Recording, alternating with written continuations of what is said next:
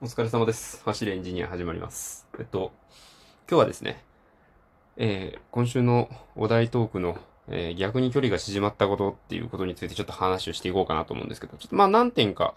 あるんで、まあ絞った方がいいとは思うんですけど、あの、まあ2、3点ほど、まあ2つぐらいかな、話していこうかなと思います。えっと、職場の話なんですけど、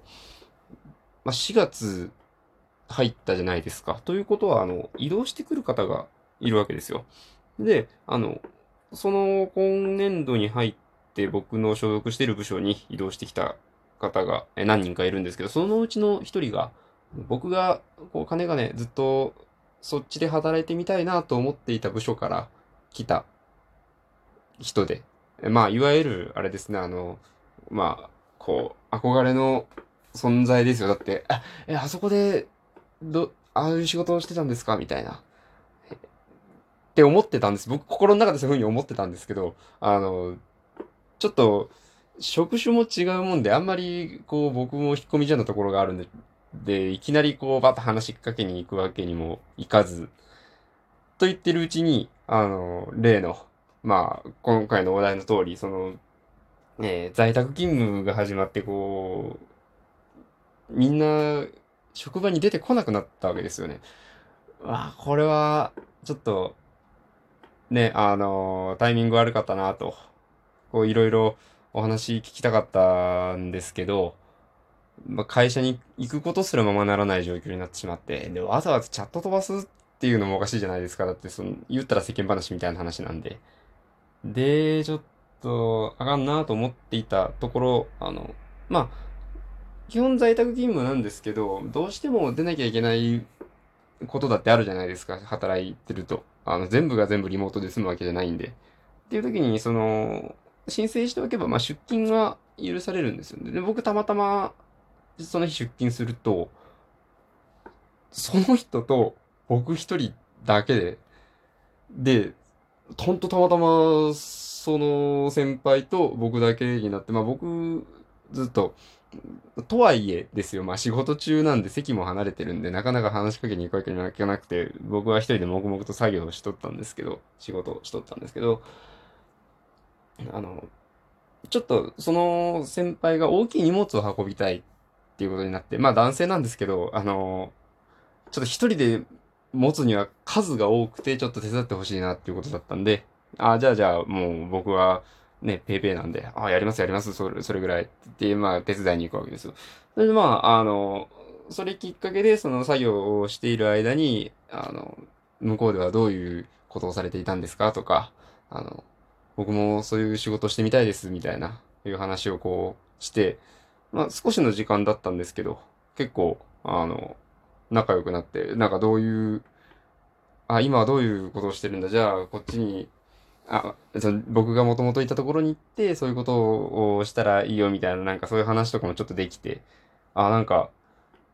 ね、あの、やっぱり、普段のそのみんながいるっていう空間だとなかなかその人だけにピンポイントに話しかけに行くっていうこともないんで、あ、これは今回たまたま不幸中の幸い怪我の巧妙運が良かったっていう感じだなぁと思いました。これはそうですね、あの、距離が縮まったなと。思ったことでした。あとまたもう一つ、まあ、同じ日なんですけど、僕が出て、その先輩が来るまでの間、しばらくあの朝から何時間か僕だけの、本当に僕だけっていうタイミングがあって、で、その時にその、あれですね、と荷物の、あの、配達の方がいらっしゃって、で、まあ僕が一人で応対するわけですよ。あ、今日は、あの、誰々さんいらっしゃらないんですか？あ、今日僕一人だけなんですよ、みたいな話をして、あ、そうなんですね、って、はい、っていう話をして、まあちょっと、あの、ちょっとした応対をして、あの、まあ、帰られるじゃないですか。届けに来ただけなんで。帰られて、僕は一回仕事に戻るんですけど、その後また、その方から、あの、電話があって、あの、その、まあ、来ましたっていうことですよね。その方がいらっしゃって、あどうしたんだろうって思って行くと、あの、差し入れですって言って、なんか栄養ドリンクと、あの、ちょっとしたお菓子みたいな、あの、の、なんか、近所のコンビニで買ってきてくださったみたいで、わざわざ。まあ、このご時世、その、わざわざリスクを犯して出社してきていらっしゃるんで、みたいなことをおっしゃるわけですよ。すごく、なんか、こう、心に来たというか、いや、なんかすごい、あありがたいなって、なんかあんまなんかこういう人にねぎらわれるようなことが僕はこの社会人になってあんまりなかったもんで、やっぱまあ、まだまだ下っ端なんで、大きい仕事をこう、こなしたみたいなところはあまりなくて、っていう中で、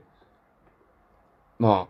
あ、それはまあ、この自粛関連のあれで出てきているからっていうのではあるんですけど、そうやって、こうなんか誰かからねぎらわれたのっていつぶりだろうって思って、なんか、もう本当ありがとうございます。まあ、もこれで頑張れますみたいな感じで言って、その方は今までも何度かお話はしてた、お話ししてたというか何度かその、うちに来た時にお答えをさせてもらった方なんですけど、ちゃんと話したのは初めてで、でしかもそんな、差し入れまでわざわざくださって、で、まあそれ、栄養ドリンク飲んで頑張ったんですけど、はい、もう、今までそうですね。まあ、総括すると今まで、その、話が、顔は見てたけど話はしてなかったみたいな人と、こう、い、あの、急に話すタイミングができた。っていうのは今回のその、ね、騒動の、まあ、おかげっていうわけじゃないですけど、おかげって言ったらなんか変なんで、その騒動で、ま、あったこと、まあ、そうですね。はい。まあ、これの、これがあってこそのことだったなという話でした。まあでもそういうことはあったりしたものの、やっぱりどうしても、まあ、逆にっていうぐらいなんで、基本的にはその人との距離っていうのは、やっぱこういう状況だと嫌顔にも開いていくもんなんで、まあ、あの、リモート飲み会とかじゃないですけど、そういうことをしながら、あの、少しでも、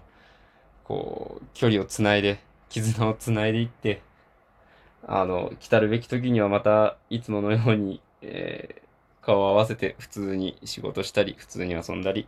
普通にお芝居したりっていう時が来たらいいなと、それまで頑張りましょうっていう話でした。はい。今日のところはこれぐらいにしておこうかなと思います。それではご清聴ありがとうございました。お疲れ様でした。失礼いたします。